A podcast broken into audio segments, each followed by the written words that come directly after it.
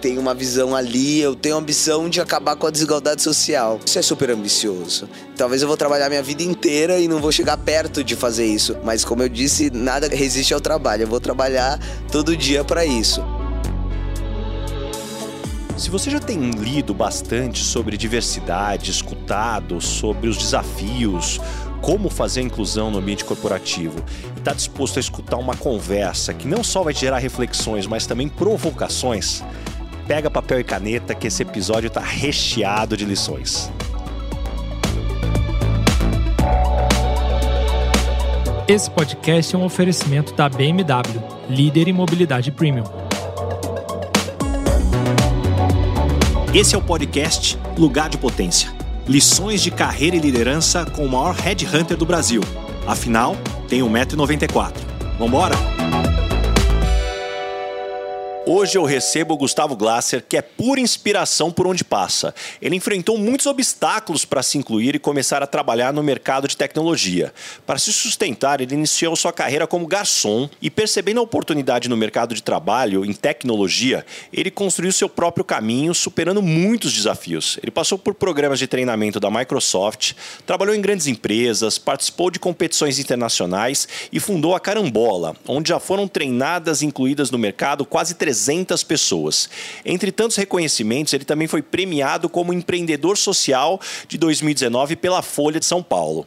Mas a história de superação e desafios do Gustavo começa muito antes do empreendedorismo. Ele é um homem transgênero, nascido na periferia de São Paulo e sentiu na pele as dificuldades de quem, como ele mesmo define, está na base da pirâmide. Mas hoje ele é pura inspiração para muitos que o acompanham. Gustavo, que felicidade ter hoje você aqui no lugar de potência. Gente, um prazer estar aqui. Eu estou muito feliz aqui da gente trocar essa ideia. Muito bom. E Gustavo, você teve uma trajetória dura. Um jovem de periferia, uhum. homem trans, que até então, aos 19 anos, você assumiu a sua orientação sexual para a família, não teve o apoio da família. E o que, que deu motivação, força todos os dias para lidar com tudo isso que estava acontecendo com você e continuar seguindo em frente? Eu acho que essa parte da minha história é um, uma coisa. Hum, eu não sei se eu tenho a clareza de uma motivação. Acho que você não percebe essa motivação, né? Porque hoje a gente está estudando muito sobre esse assunto da transexualidade, mas quando eu, eu conto essa história, isso aconteceu no ano 2000. Então, fazem 22 anos quase que isso aconteceu. A gente não tinha essa, essa discussão sobre esse tema, né? E eu nasci no bairro do Garajaú, aqui em São Paulo. É, o meu pai mecânico e a minha mãe fazia bolo. Imagina que há 20 anos atrás a gente não tinha compreensão do que era isso. E hoje ainda a gente tem muita dificuldade de entender essa questão de transexualidade, identidade de gênero, de orientação sexual. É um assunto super ainda confuso na cabeça de todo mundo, porque a gente está aprendendo sobre ele, né? Então é natural que seja desse jeito. Mas naquela época, eu acho que não foi questão de motivação, era só era só quem eu era. Então, superar os desafios era parte da minha existência, não tinha uma opção, não tinha assim, não é que eu superei um desafio para estudar ou para fazer alguma coisa, eu superei um desafio para existir. E eu acho que essa é a principal característica da minha história, porque quando a gente fala de. Imagina que assim, há 20 anos atrás, essa questão da transexualidade era visto muito misturado com a identidade de gênero, né, que a gente chama. Que, que é uma identidade de gênero? É uma pessoa que não se identifica com o gênero que ela nasceu tem diversos motivos ou teorias ou estudos sobre, sobre esse assunto, mas o fato é que na prática você nasce com um gênero que o médico olha lá e fala, ah, eu acho que é menino ou menina, uma identidade sexual, biológica, mas que na prática muitas vezes não é condizente com aquilo que você percebe, o que você sente. E é o que eu falei, tem diversos motivos. Tem gente que fala que é porque em algum momento o cérebro conecta diferente, ou porque é uma construção social. Acho que a gente ainda está aprendendo sobre esse assunto. Mas de fato que tem algumas pessoas que não se identificam. E outra coisa é a orientação sexual, que é porque por quem que você se atrai sexualmente. Então eu posso me atrair com uma pessoa do mesmo gênero que o meu ou com uma pessoa do gênero diferente do meu. Se eu atrair com uma pessoa do mesmo gênero que o meu, eu sou homossexual e por um gênero diferente eu sou heterossexual. Imagina que hoje, se a gente ainda não tem a compreensão dessas diferenças, você imagina 20 anos atrás como era para os meus pais entender. Era super complexo, eles não tinham estudos para lidar com isso. E a gente ainda tem um comportamento na sociedade muito característico nesse sentido, que é como se fosse uma vergonha. Então, principalmente a família, ela recebe isso como, putz, o que, que foi que eu errei para causar isso? Porque a gente tem uma percepção que a gente tem controle dessas coisas, né? E, e isso tá dentro da gente e talvez a gente não tenha compreensão ainda do que é isso. Talvez um dia a gente tenha, mas causou uma ruptura gigantesca dentro do meu contexto familiar. Então, os meus pais foram embora de casa e eu me vi sem entender, porque eu também não entendi o que eu era. Eu também não entendia. Eu tinha pouquíssima contato com pessoas diferentes. Eu nunca tinha conhecido ninguém que era transexual. Demorei muitos anos para conhecer. Eu sabia que eu era diferente, eu sabia que eu não me identificava. É, desde muito criança eu tinha uma visão, falava para minha mãe, eu sou um menino, o que que tá acontecendo? Mas é o que eu falei, a gente não tinha ferramenta nenhuma para lidar com isso. E na minha adolescência foi tão conturbado que eu tive muitos comportamentos suicidas. Não porque porque eu não me identificava com aquilo que estava posto para mim e eu não, não sabia como sair daquilo. Não tinha ninguém me instruindo, não tinha nenhum grupo, a gente, eu não tinha internet para trocar ideia. E a, a, internet não, não tinha esse acesso de você, eu vou trocar ideia com grupos como a gente tem hoje em dia. Esses assuntos eles estão aparecendo muito. E de algum jeito, por exemplo, quando eu engraçado quando eu conto a minha história ou alguém vê, fala assim, putz, Gustavo, tem um cara na minha família que é igual você, ou eu tenho um sobrinho assim, ou eu sou assim. E aí você vê essa. Mas na 20 anos atrás a gente não tinha isso, né? Então é, foi um processo muito complicado. E eu tive que viver, eu não tinha outra opção. Você fala assim, pô, mas o que, que te motivou? Minha existência. Acho que esse é. Esse tem uma frase que diz, né, que por trás de toda pessoa forte tem a história de alguém que não teve outra escolha. Isso. E isso muitas vezes faz com quem nós somos hoje. E eu quero puxar já esse tema. Você vindo de uma família simples, você comentou, sem acesso à internet. Como é que a tecnologia entrou no seu mundo? É algo que de longe você já olhava e falava assim: me fascina esse mundo mesmo sem entender? Foi algo que você foi descobrindo com o tempo? O que, que despertou aí para começar a sua carreira nessa área? Apesar da minha mãe e meu pai não terem tido estrutura emocional para lidar com aquele contexto meu naquela hora, acho que a minha mãe tinha uma visão muito do estudo, né? Então eu lembro que ela falava assim: vocês têm que estudar. Porque não te, a gente não tem outro caminho e essa. O meu pai é, era mais simples, meu pai tinha uma oficina mecânica, ele, por ele a gente já trabalharia com ele e ia seguir aquela vida e a minha mãe falava assim: de jeito nenhum, filho meu não vai trabalhar em oficina mecânica, eu quero mais. E a minha mãe sempre colocou a gente nesse caminho. Quando eu saí do ensino fundamental, e na época era o colegial, de ensino médio, a minha mãe falou: vocês vão, você vai estudar numa escola técnica. E na época tinha algumas escolas técnicas e uma dessas escolas era o Liceu de Artes e Ofícios, que era uma escola no centro de São Paulo que você fazia uma prova para estudar. E você estudava período integral, fazendo metade do período o ensino médio tradicional e metade o ensino técnico. E eu fiz um curso técnico de eletrônica. E eu lembro que quando eu passei nessa escola, que era uma escola difícil de passar, na época era estava entre as 10 melhores escolas do Brasil para estudar e tudo, e tinha que fazer um vestibular, e eu estudei para fazer isso e tal tinha um, um, Eu lembro que minha mãe falou uma frase que foi assim para mim. Quando eu passei, ela falou assim: Essa é a única coisa que eu vou poder te dar na tua vida. Eu não tenho nada. Eu não vou poder te deixar uma herança, eu não vou poder te deixar uma casa, um carro, nada. A única coisa que eu posso te dar é isso.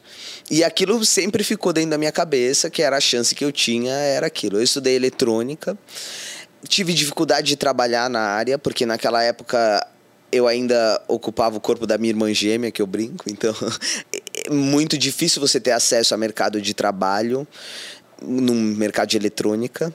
Logo depois, muito perto que eu me formei na escola, acho que tinha um ano que eu me formei, aconteceu a quebra da relação com os meus pais.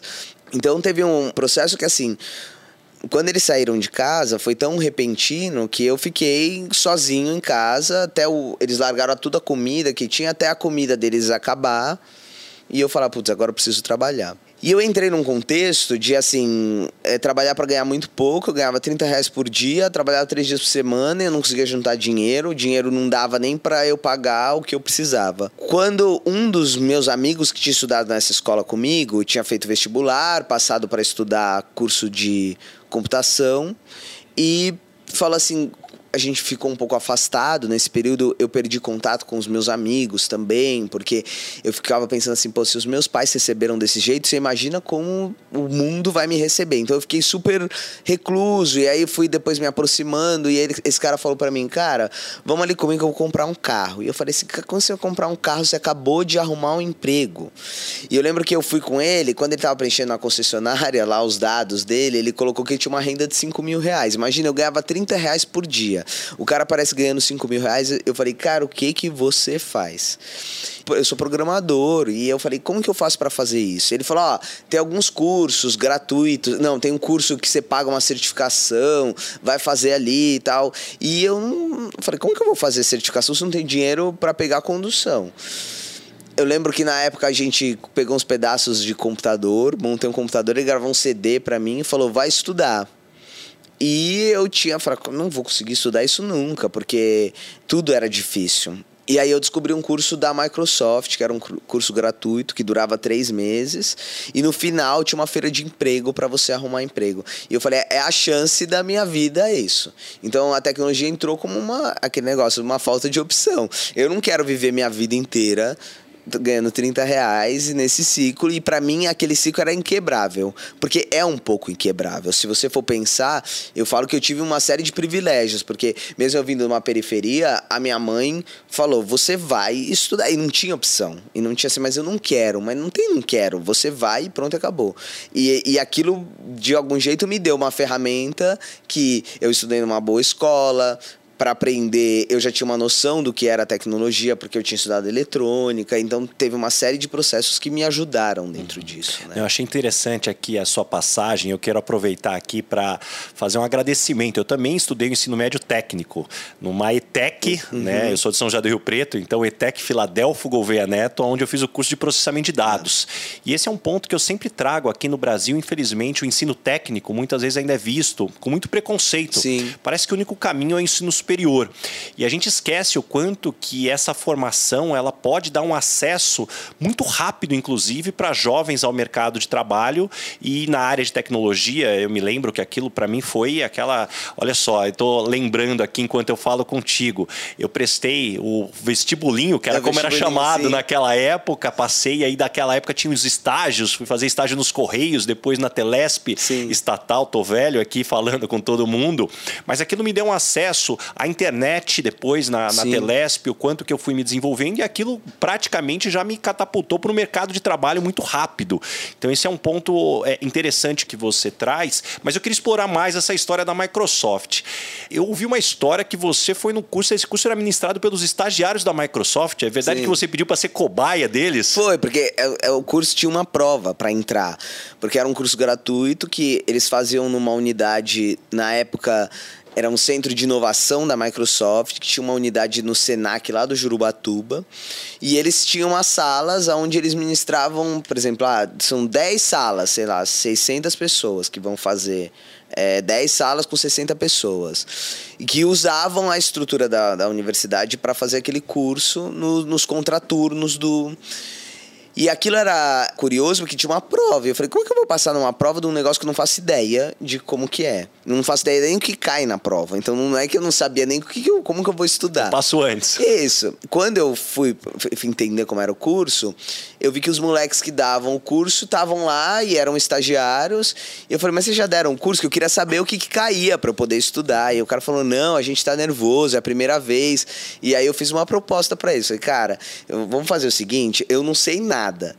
Se você me ensinar e eu aprender, quer dizer que vocês estão ensinando bem. E aí eu pensei, e aí eu passo na prova e vai dar tudo certo.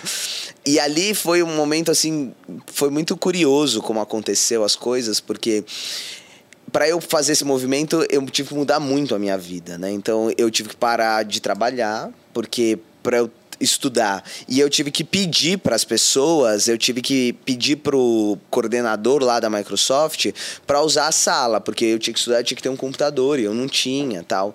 E aí ele pegou e falou assim: é, eu falei, posso servir de cobaia aqui e eu estudo e fico aqui o dia usando o computador e eles, e eles vão me ensinando. E aí ele pegou e falou assim: pode, a gente pode fazer desse jeito.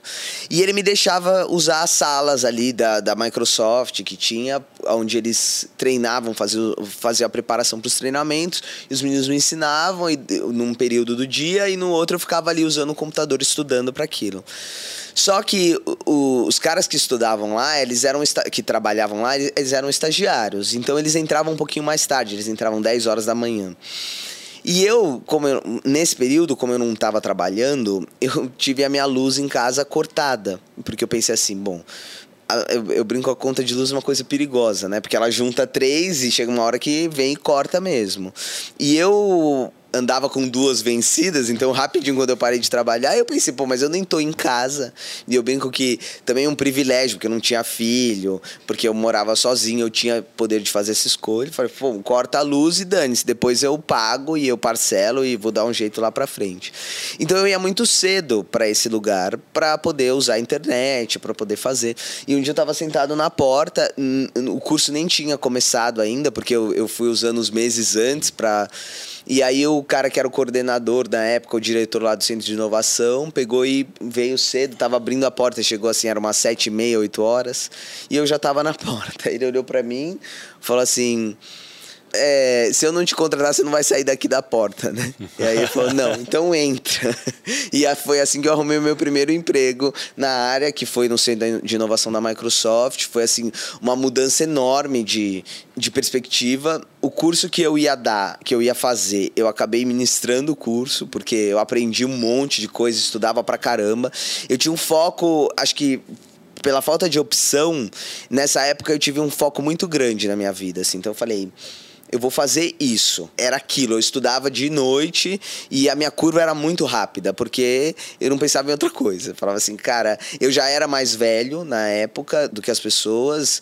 Eu já tinha 27 anos, porque passaram-se seis anos trabalhando. Eu tinha 25, 26 anos, trabalhando como barman, como outras coisas. E eu não queria mais aquilo de jeito nenhum. Então eu falei, ah, o meu foco vai ser esse. E eu mirei aquilo e foi assim que foi. E Gustavo, uma coisa que me chama muito no seu perfil, a gente teve a oportunidade de se encontrar em outros eventos, é que mesmo passando todas essas dificuldades, você ainda avalia de forma muito otimista, né, essa fase da sua vida como uma bênção. E eu queria explorar um pouco mais, né? Você comentou já quando eu te fiz a primeira pergunta sobre não ter escolhas. Esse otimismo, você teve ele desde sempre?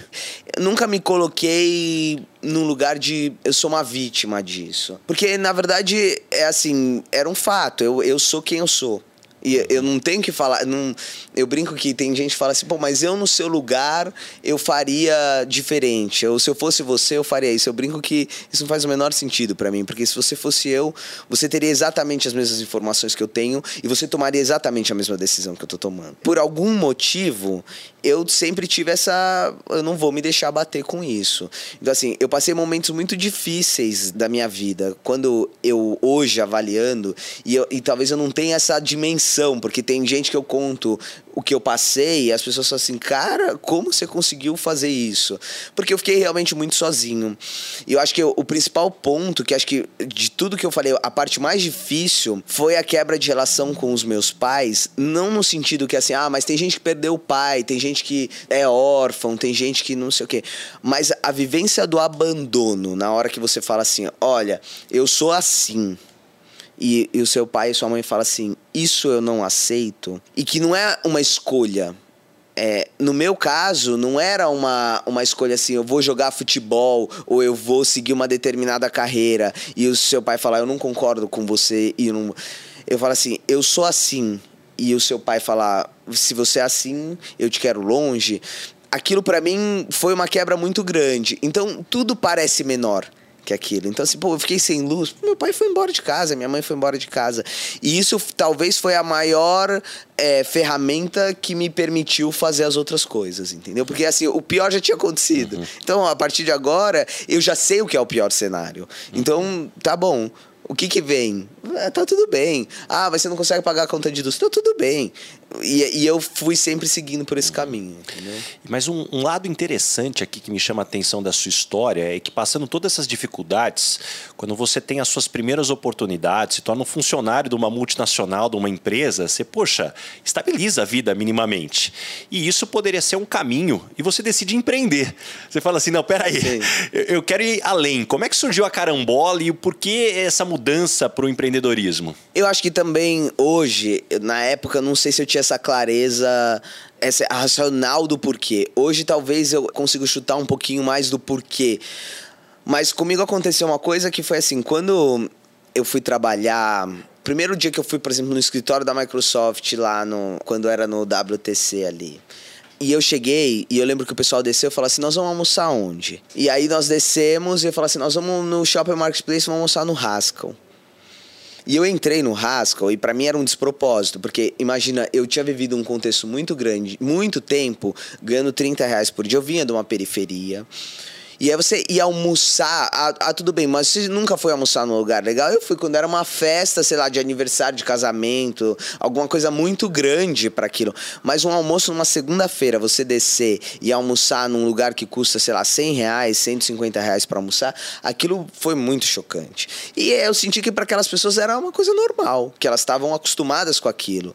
E quando eu comecei a fazer amizade, e aí foi ainda muito introspectivo, que de algum jeito hoje eu falo muito da minha história, eu falo muito disso como um, eu acho que uma responsabilidade até social que eu tenho disso, porque a minha história é tão traumática em todos os sentidos que eu não quero mais nenhum Gustavo. Eu quero que acabem os Gustavos. Então, é uma forma de fazer isso. Mas na época, eu pensava assim, eu começava a contar um pouco da minha vida e, e, e mesmo se eu não fosse um, uma pessoa transexual, a minha vida era muito diferente de todas aquelas pessoas que estavam ali. É, mesmo se eu não tivesse, meus pais tivessem saído de casa, só o meu contexto familiar, da onde eu tinha nascido, era muito diferente das pessoas que estavam ocupando aqueles cargos naqueles lugares. Então, isso mexeu muito comigo. E quando eu começava a contar minha história, as pessoas falavam assim: pô, Gustavo, mas sua história é muito legal. E aí eu falava: pô, mas tem um monte de cara que é amigo meu que teve uma história parecida com a minha mais para cá, mais para lá, ou que pega não sei quantos busão para andar três horas e meia de para que tinha um esforço, uma resiliência absurda, uma força de vontade, uma gana como eu tinha, mas que por algum motivo não tava ali. E aí eu posso listar uma série de motivos, ou porque o cara uma época se desmotivou, que é normal de todo mundo, assim, ah, Gustavo, mas você sempre conta muito bem, mas eu não sempre fiquei muito bem, teve momentos que eu que eu fiquei muito mal. Dei a sorte de não me envolver com droga, de não ter nenhum vício, de não ter, mas é só um acaso caso. Eu poderia ter, em algum momento desse, encontrado uma pessoa errada e ter ido para um outro caminho. Por uma série de fatores, eu, isso não aconteceu. Mas quando eu cheguei nesse ponto, eu falei assim, cara, tem uma coisa muito errada. E, e ali eu falei, eu quero fazer diferente.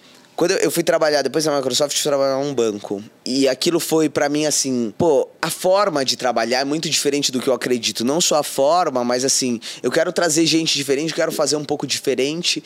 E é como se eu não tivesse um manual de como operar dentro daquele lugar. Porque tem códigos sociais. A gente falar que uma empresa não tem uma série de códigos sociais é mentira. Tem código de como você fala, de como você se comporta. É, a gente sabe, por exemplo, eu sei quem é da periferia só pela forma que a pessoa fala.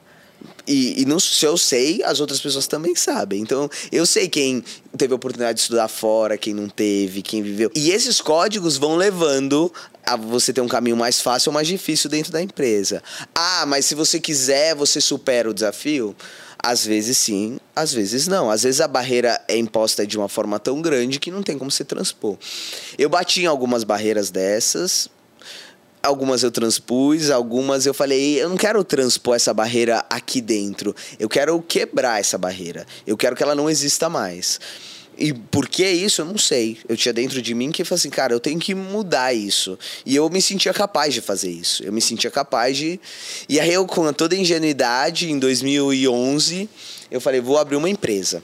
E aí eu fui para abrir uma empresa e, e, a gente aprende com as coisas que a gente vê, né? Se a gente não vê uma coisa, é muito difícil a gente ter uma ideia de uma coisa que a gente nunca é, imaginou. Por exemplo, se eu tiver que pensar num desafio de como rolar uma coisa, provavelmente eu vou pensar numa coisa redonda que pareça uma roda, porque eu já vi aquilo e vou fazer analogias àquilo. Então, o que, que era o empreender para mim? Abrir uma empresa. Na época, o que, que era o mais próximo que eu tinha? Uma consultoria de software. E aí eu abri uma empresa que chamava assim For Solution IT, que era assim bem corporativo, e eu com a minha cabeça disse, eu vou quebrar todas as barreiras, eu vou fazer diferente, eu vou inovar, eu vou isso, eu vou aquilo.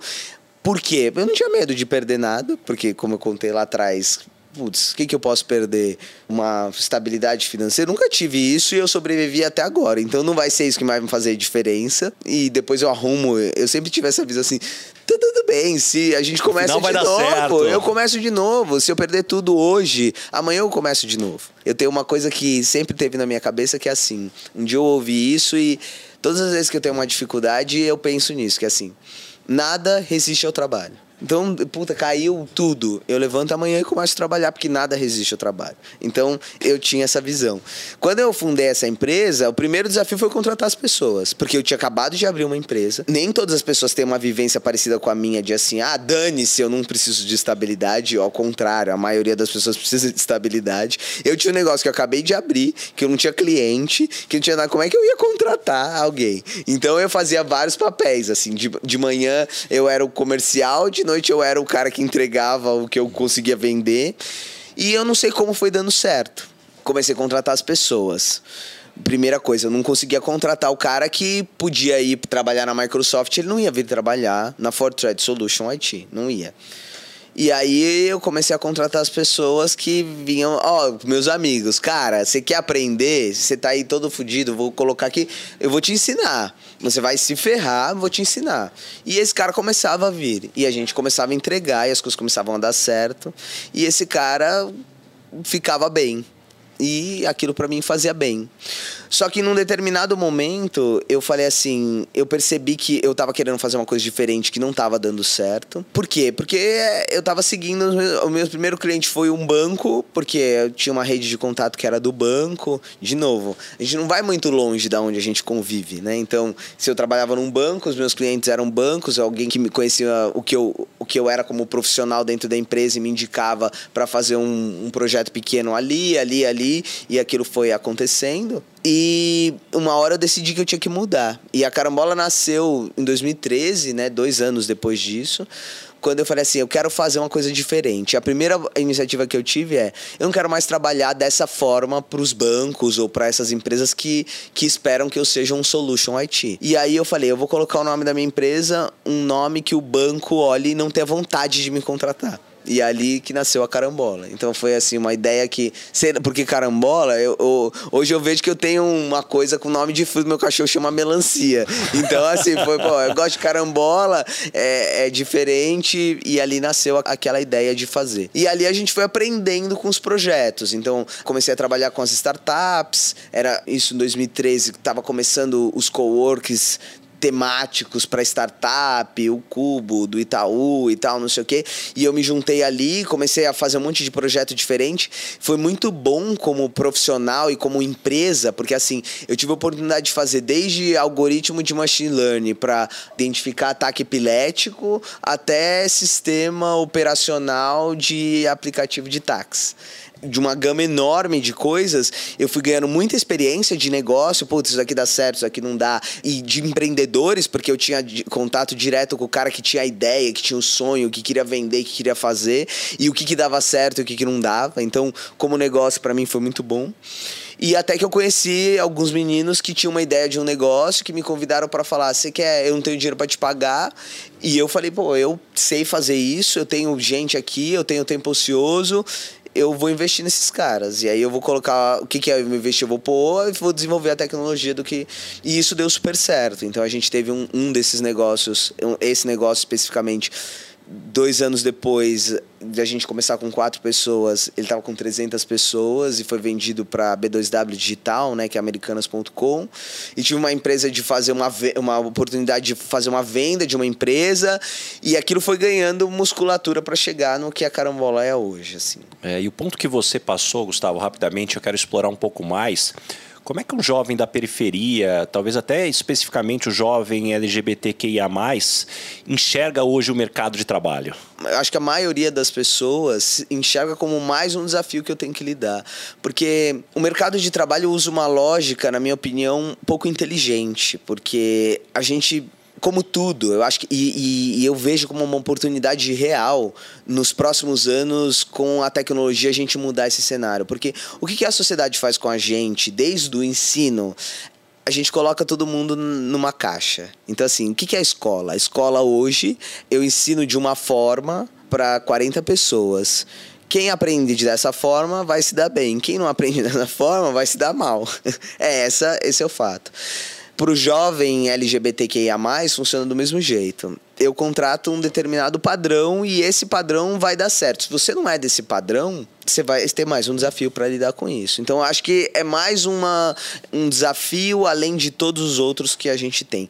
E o interessante é que o trabalho é boa parte da nossa vida. A gente talvez não perceba isso, mas a gente passa muito tempo do, do nosso dia ativo no trabalho porque a gente fica oito horas no trabalho.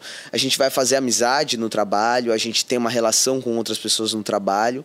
E quando a gente não pode ser quem a gente é, quando a gente precisa esconder isso porque tem medo de sofrer algum preconceito, e ele tem de vários tipos, desde a agressão física até uma agressão emocional ou uma barreira que a gente impõe demais para aquela pessoa, uma, uma coisa tão ruim que a pessoa fica sem perspectiva de se desenvolver, é uma coisa muito difícil para as pessoas que precisam esconder isso dentro do trabalho, né? Esse podcast tem um oferecimento de Michael Page, líder em recrutamento e seleção de executivos no Brasil e América Latina.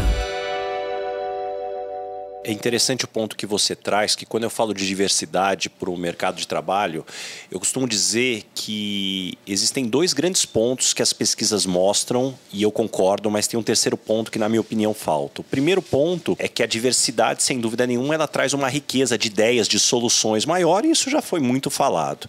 O segundo ponto, o aspecto que a empresa ela talvez deveria representar a sociedade ao qual ela convive. Ela Sim. tem essa representatividade dentro. Eu acho que esses dois pontos são muito explorados. Mas tem um terceiro ponto que é muito pouco explorado e que eu gosto sempre de ressaltar, é que toda empresa que não tem diversidade, você cria os estereótipos, os estereótipos de sucesso. E aí, com isso, você começa a ter as referências. A pessoa, para ter sucesso aqui na empresa, precisa ter estudado uhum. na escola A, B ou C. Você precisa se vestir dessa forma, você precisa falar dessa forma. E o grande aspecto é que as pessoas começam, então, a investir tempo para se adaptar a esse estereótipo, que é a coisa mais infundada que deveria existir, né? O que esse tempo deveria estar sendo investido em vai se desenvolver, vamos isso. entregar resultado, vamos construir. Isso é muito mais importante. Inclusive, no ponto que eu sempre sou bastante crítica que muitas empresas acham que diversidade se resolve com fazer um recrutamento às cegas. Simplesmente vamos uhum. colocar gente diferente. Quando aquela grande frase que sempre diz, né, que diversidade é você convidar pessoas diferentes para a festa, inclusão é tirar elas para dançar. O quanto você tem preparado as suas lideranças para efetivamente ter um ambiente inclusivo. Sim. E eu queria ter um pouco mais dessa tua visão como você vê a diversidade sendo tratada no mundo corporativo? A gente está numa fase que, nos últimos anos, a gente começou a discutir diversidade de uma forma que a gente nunca discutiu antes. E todos esses avanços, eles são positivos. Muitas vezes, eles são insuficientes para os próximos passos que a gente precisa dar. É como se a gente estivesse num processo de evolução mesmo. Então, quando a gente é criança, a gente vai aprender o alfabeto e quando a gente estiver fazendo um MBA internacional, eu não tenho que falar mais do alfabeto, porque aquilo está como a gente ainda está colocando todo mundo na mesma página, na minha opinião. E eu acho que a gente está usando uma estratégia que a gente na Carambola está tentando mudar esse aspecto, que é tentar trazer um pouco mais de profundidade para esse assunto, porque eu acho que a gente ainda está lidando de uma forma rasa. O que, que, eu vejo como senso comum quando eu converso com as empresas e falo o que, que vocês estão fazendo sobre diversidade? O que, que eu escuto muito? Assim, ah, Gustavo, a gente é super diverso aqui. A gente, inclusive, tem uma pessoa trans aqui isso me assusta num sentido de assim, quando ah, eles não entendem que isso é o topo da. Não é nem a pontinha do iceberg que a gente tem ali por baixo. Porque eu tenho uma pessoa trans, legal. Mas qual é o próximo passo dentro disso? Então, a gente trabalha na Carambola, a gente tem explorado algumas outras aspectos que a gente chama de dimensões da diversidade. O que, que é isso? Quando a gente fala de dimensão da diversidade, a gente tem a dimensão primária, que é o que a gente está discutindo agora, que é assim. O que, que é a dimensão primária de um indivíduo de diversidade? É a sua, é a sua idade, é as, as coisas que você não pode mudar.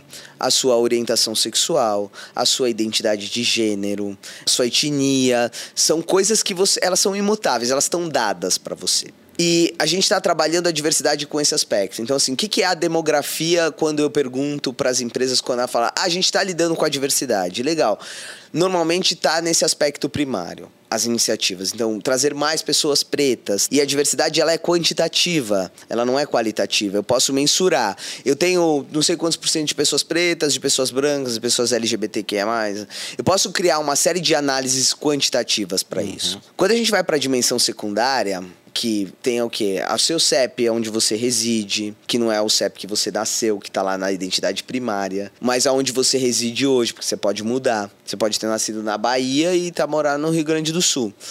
Faz diferença? Claro que faz. Uma pessoa que nasceu na Bahia e viveu a infância na Bahia tem uma cultura diferente de quem nasceu no Rio Grande do Sul e vai ter dificuldade de adaptação. Então, tem a, a sua religião, a o seu estado marital com quem você casa, com quem você vive, se você tem filho, não. E aí eles vão de sendo determinados.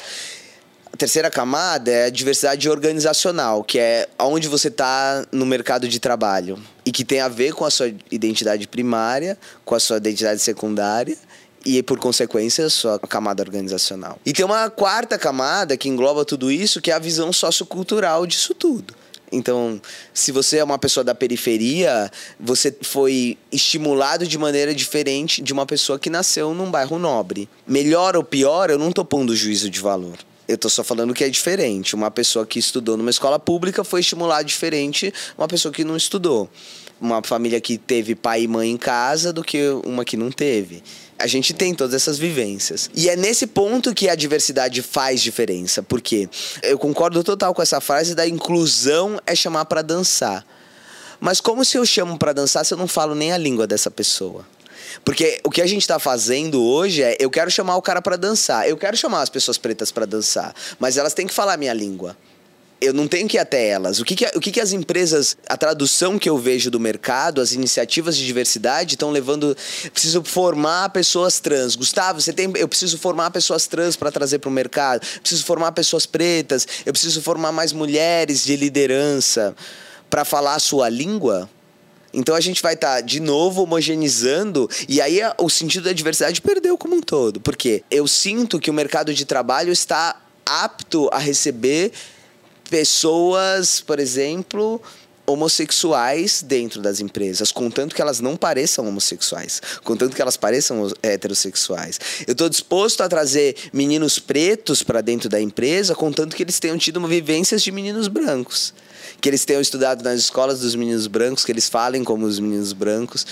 Quer dizer que eles são diferentes? Sim, porque a diversidade primária tem consequência na sua secundária, que tem consequência na organizacional. Tem uma pesquisa de, do, acho que do MIT, eu não sei se é do MIT ou é Harvard, que eles têm um algoritmo que tem 80% de precisão de identificar, baseado no CEP que você nasceu e algumas características primárias, qual que vai ser a sua renda no futuro. Uhum. Então, a gente não está falando nenhuma loucura, a gente está falando que a sua visão organizacional hoje tem a ver sim com uma série de fatores, porque senão o algoritmo não conseguia prever.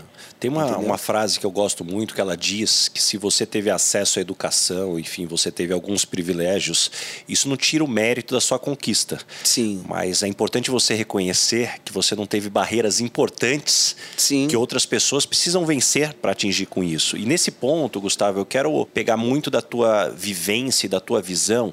Existe ainda muitas vezes um preconceito, e eu vou colocar, não sei nem se é na fase primária ou se tem algo antes do primário aqui, de muitas pessoas quando vem o tema diversidade, falam assim: puxa, mas então é cota, mas então, Sim. puxa, eu vou perder o acesso que eu poderia ter porque vão dar o espaço para outro. Qual a melhor forma de responder um argumento tão primário como esse? Eu entendo o que causa isso, porque é uma lógica que a gente na Carambola está tentando buscar também. Quando a gente fala de diversidade, a gente não é uma empresa de diversidade. A gente se posiciona como uma empresa que está querendo é, olhar para o futuro do trabalho. O que, é o futuro do trabalho? Ele engloba a diversidade como um dos aspectos, mas a Carambola não é uma empresa especializada. Se eu fosse falar assim, como eu descreveria a Carambola, ou como a visão do que eu quero que a Carambola seja vista no mercado, não como uma empresa de diversidade, como uma consultoria de diversidade, mas como uma empresa que vai preparar pessoas ou uma plataforma que vai ajudar empresas e pessoas a integrarem para o é, mercado de trabalho do futuro. E o que é esse mercado de trabalho do futuro? Ele é um mercado colaborativo, ele é um mercado diverso, ele é um mercado abundante. E aí essa palavra abundante tem a ver com esse ponto especificamente desse exemplo que você colocou. A gente está vivendo uma sociedade da escassez. Por que, que as políticas de inclusão incomodam tanto? Porque se eu tenho uma visão escassa do mundo, se entrar alguém aqui, vai tirar o meu espaço. E quando a gente muda essa perspectiva e percebe o mundo pela ótica da abundância, eu não preciso ter esse medo. Naturalmente esse medo acabou. O que, que é abundância? É eu criar um contexto digno para a, sociedade. Ah, Gustavo, mas isso é utópico. Mas a gente está buscando, a gente está chegando num momento da nossa sociedade que vai ter uma ruptura, a gente queira ou não. Por quê?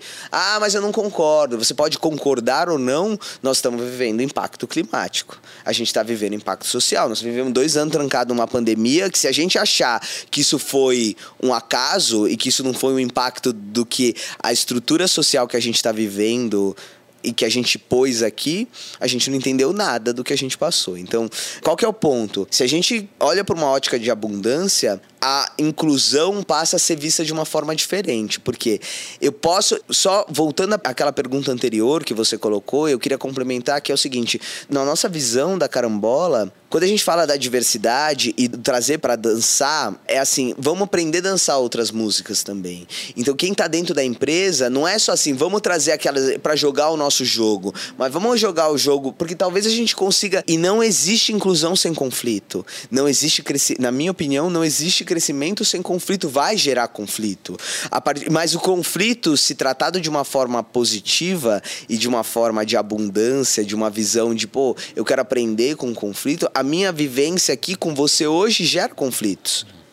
Ele pode ser positivo, entende? Não existe. Se você olhar na história da sociedade, a sociedade evoluiu muito em todos os momentos que a gente teve conflito. Não estou dizendo que a gente precisa fazer um conflito armado, mas o conflito é positivo. É a hora que a gente tem um conflito de ideias de uma forma não rasa. Confrontar os nossos padrões, Confrontar as nossas os verdades. nossos padrões, as nossas verdades. É assim que a gente cresce. Uhum. Quando a gente tem filho, ele confronta todo aquilo que a gente acredita. Isso é um confronto. Na hora que você pega o seu filho, você fala, eu acredito isso, isso e isso, e você tenta fazer aquilo e sai tudo diferente do que você imaginou, você está lidando com aquilo. Uhum.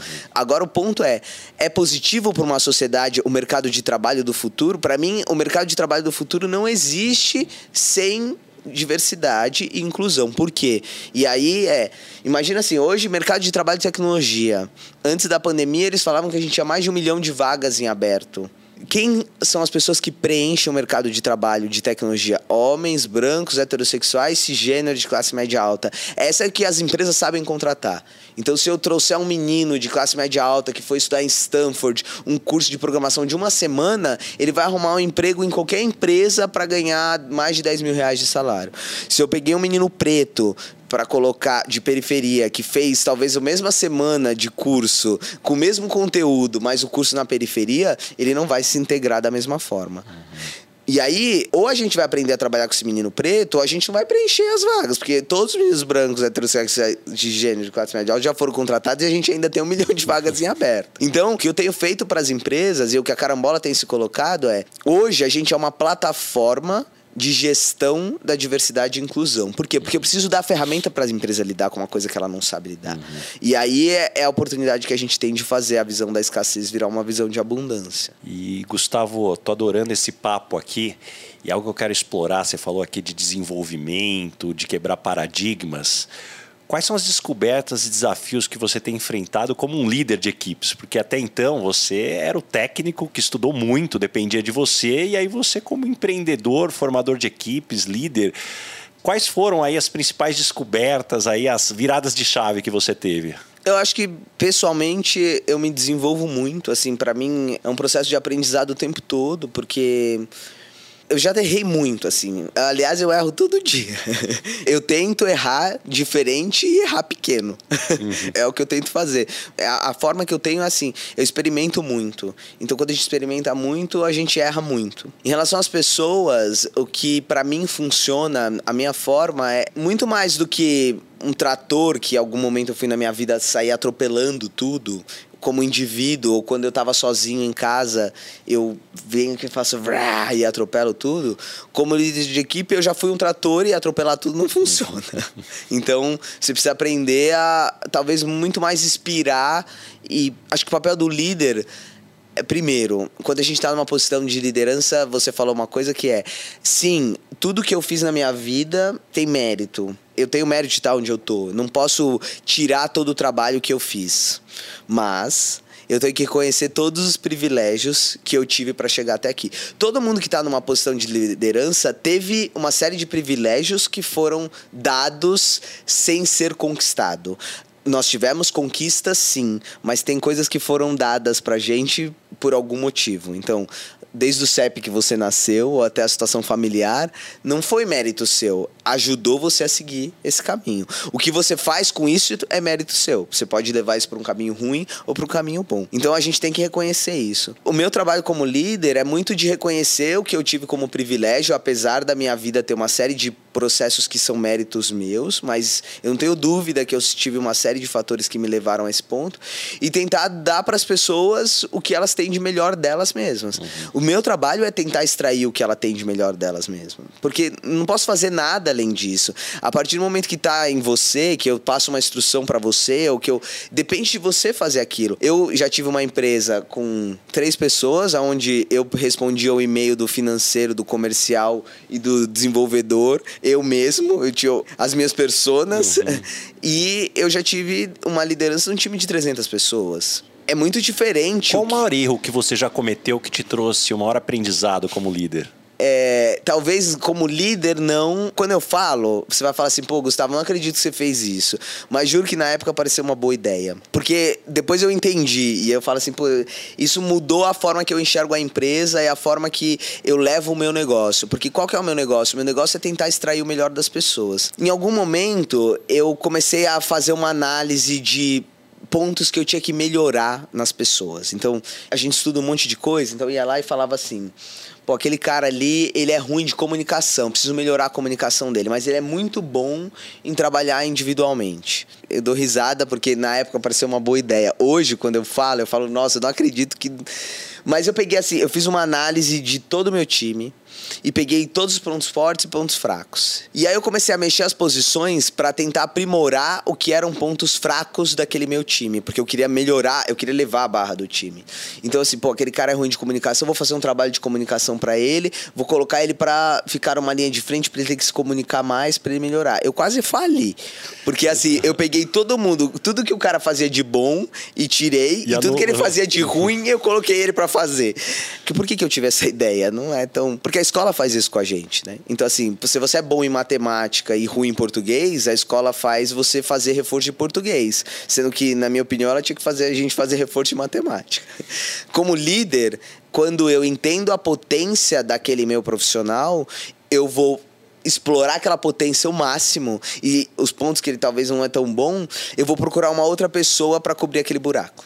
E aí que entra o ponto, por que, que eu falo que mudou a carambola? Porque hoje a gente tem uma ferramenta que faz isso da complementariedade de times. Porque a gente nunca é um indivíduo dentro de uma empresa. E aí, quando eu exploro a melhor potência de um e eu, a parte que ele não tem tão boa, eu ponho um outro profissional para acoplar ali e trabalhar essa potência, eu, eu mudo aquela pessoa que antes fica numa zona de desconforto, trabalhando com uma coisa que ela não faz tão bem, flui super bem e a outra pessoa cobrindo aquele espaço e a gente vai criando essa complementariedade, entendeu? Eu adorei a sua definição, porque esse podcast chama lugar de potência e justamente esse é o olhar que eu gosto sempre de trazer, que lugar de potência é quando você cruza o melhor que você tem para oferecer para o mundo Sim. e cruza com o que o mundo precisa consumir, porque senão Isso. também não adianta. Não adianta. Sim. E dificilmente você vai ser feliz ou vai ter sucesso fora do seu lugar de potência.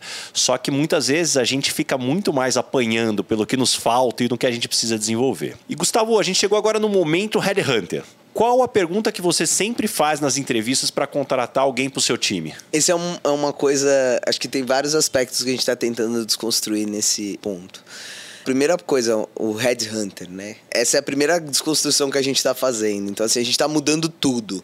Porque eu não acho que a gente vai achar a solução para esse problema de fazer inclusão seguindo os mesmos paradigmas que a gente está fazendo no mercado. Então, é uma série de aprendizado. Eu não tenho a resposta ainda, mas algumas coisas a gente está tentando construir. A primeira coisa é esse momento, essa frase do Headhunter. O que, que ele passa para mim, eu, Gustavo? Que eu tô caçando talentos, eu tô buscando. E essa, para mim, ela segue uma lógica da escassez. Porque se eu tô caçando, é porque eu preciso buscar os melhores. Então tem poucos. Quando a gente muda essa lógica, eu, eu, talvez seria o momento farm hunter ou farm talent, sei lá. Eu quero plantar os talentos. Eu quero cultivar esses talentos. Então, para mim, o que a gente desconstruiu essas entrevistas do que a gente busca. É, a gente tem um questionário onde as pessoas preenchem as dimensões que elas têm e a gente tenta englobar isso no momento do time através da ferramenta de matchmaking que a gente tem lá uhum. e a gente tenta englobar, pô, essa pessoa, qual que é a potência que ela tem agora e qual é o, o desafio que ela tem para trabalhar dentro desse time. A gente aponta o que vai dar certo e aonde vai ter conflito e a gente mostra pro time e fala assim, e aí todo mundo tem lugar. Uhum. A nossa taxa de empregabilidade do nosso programa é muito alta. Uhum. É, a gente tem um programa onde a gente traz talentos, a gente, a gente faz um processo de seleção constante que fica acontecendo, uhum. onde as pessoas preenchem as coisas que estão dadas para ela. Qual que é a sua dimensão primária, secundária, organizacional? Quais são as suas habilidades técnicas? Quais são os seus sonhos? O que, que você está buscando? Quais são as suas ambições na visão sociocultural? E com isso, a gente busca formar essa ligação do melhor momento para aquela uhum. empresa, o que você falou. Eu tenho que ter uma potência que tem que ter um lugar para ser usado naquela uhum. hora. Um, faço um mapeamento disso e, uhum. e coloco as pessoas ali. Mas para mim, como profissional, o que, que eu busco alguém dentro da carambola? É alguém que seja disposto a se desenvolver e a desconstruir. Talvez a, a, resposta é: eu tô querendo criar uma coisa totalmente nova, que vai usar uma série de padrões. A pessoa tem que estar tá disposta a desconstruir uhum. aquilo. Então, tudo aquilo que se acredita tem que estar tá disposto a ser desconstruído. Uhum. Então, nesse ponto é o que a gente mais busca dentro dos profissionais que estão trabalhando especificamente dentro da carambola. E quando as pessoas não gostam de você trabalhando, normalmente qual é o motivo? Pessoalmente ou como carambola? Pessoalmente. Eu sou muito arrojado, talvez. Eu, eu tenho uma assertividade talvez um pouco exagerada muitas vezes. Então, isso causa um desconforto. Às vezes passo do ponto, sim. Às vezes eu eu traço meu objetivo muito longe tenho uma visão ali, eu tô assim, pô, eu tenho a ambição de acabar com a desigualdade social. Isso é super ambicioso. Talvez eu vou trabalhar minha vida inteira e não vou chegar perto de fazer isso. Mas, como eu disse, nada resiste ao trabalho. Eu vou uhum. trabalhar todo dia para isso. O que as pessoas não gostam é que, às vezes, esse objetivo atropela algumas coisas. Uhum. Então, essa, essa talvez a, a, maior dificuldade de trabalhar comigo, essa assertividade uhum. exagerada que eu tenho em alguns momentos. E o que, que você tem mais orgulho do que está escrito até hoje no seu currículo? Não sei se é orgulho. A questão de ser um empreendedor social, de ser conhecido como empreendedor social, apesar de não fazer nenhum sentido para mim, porque quando eu recebi o prêmio de. Você. A Carambola está sendo indicada para você o prêmio de empreendedor social de futuro. E eu pensei assim, cara, empreendedor social de futuro. Ah, mas por quê? Porque você é uma empresa que faz impacto social na sociedade. Mas para mim todas as empresas fazem impacto social na sociedade. Então eu ser um empreendedor social não faz o menor sentido, que eu sou tão empreendedor social quanto a presidente da Microsoft. Se eu tô intencionalmente buscando que os meus impactos sejam positivos, é diferente. Hum. Mas acho que todo mundo é um empreendedor social. Mas acho que quando eu tenho esse reconhecimento, quer dizer que eu estou no caminho certo, você entende? Uhum. Na, na, visão da sociedade. Eu acho que esse para mim é o, o ponto mais e importante. O que você gostaria de perguntar para o Baza Headhunter? Eu acho que o que te motiva, assim, o que, que você está querendo desconstruir? Porque eu acho que dentro daquele ponto é qual é a desconstrução que você está querendo fazer com esse programa? Porque eu acho que tudo que a gente faz, de algum jeito a gente constrói alguma coisa e desconstrói outras, né? uhum. né? Porque Poxa, que pergunta maravilhosa. Obrigado pela pergunta. Eu tenho comigo que hoje, poxa, a gente a doença do século é a depressão. Sim. E se a gente passa mais de um terço da nossa vida trabalhando, eu não tenho a menor dúvida o quanto que o ambiente de trabalho ele pode potencializar essa doença ou Sim. talvez até causar, dependendo da situação.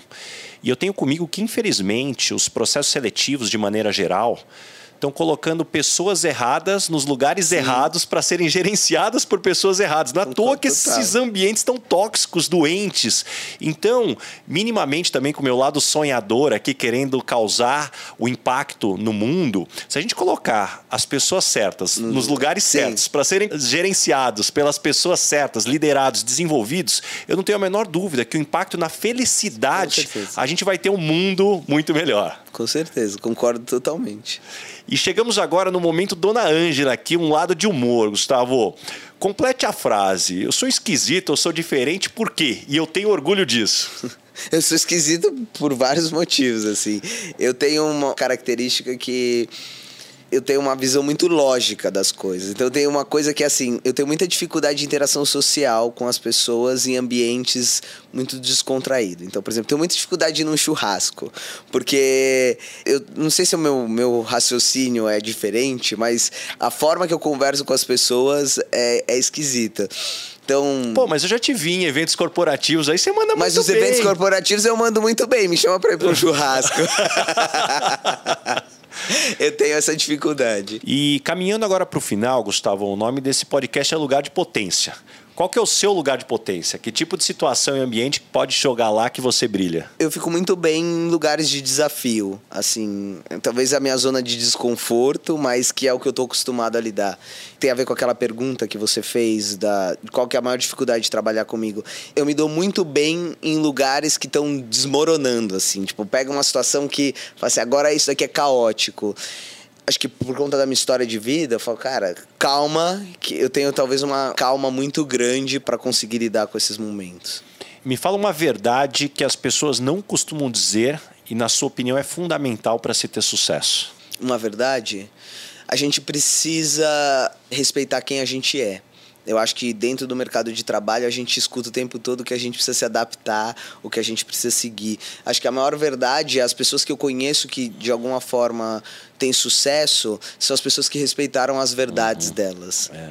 Sabe que eu concordo muito com isso e o que eu vejo no mundo corporativo é que a gente muitas vezes vê as pessoas elas tendem a imitar os outros para serem aceitas mas se destacam aqueles que são autênticos. Isso. Então, é, é, essa acaba sendo esse antagonismo. E o, e o ser adaptável, ele muitas vezes está perdendo o efeito que deveria ser a origem, que é continuar se desenvolvendo, Isso. entendendo novos ambientes e muito mais de copiar Exatamente. o outro. Eu gosto muito da forma como você traz. E, Gustavo, me indica três pessoas bacanas para eu convidar para esse podcast e ter uma conversa como essa. Tem uma, uma moça que eu gosto muito do trabalho que ela está fazendo, que ela chama Sawane Bispo. Ela é uma empreendedora preta. Ela tem todo o impacto dela da sociedade, mas ela tem uma agência que faz viagens de turismo para a África, para conhecer toda a potência que tem no, no continente africano. Então eu acho que ela tem uma história de vida muito, muito poderosa.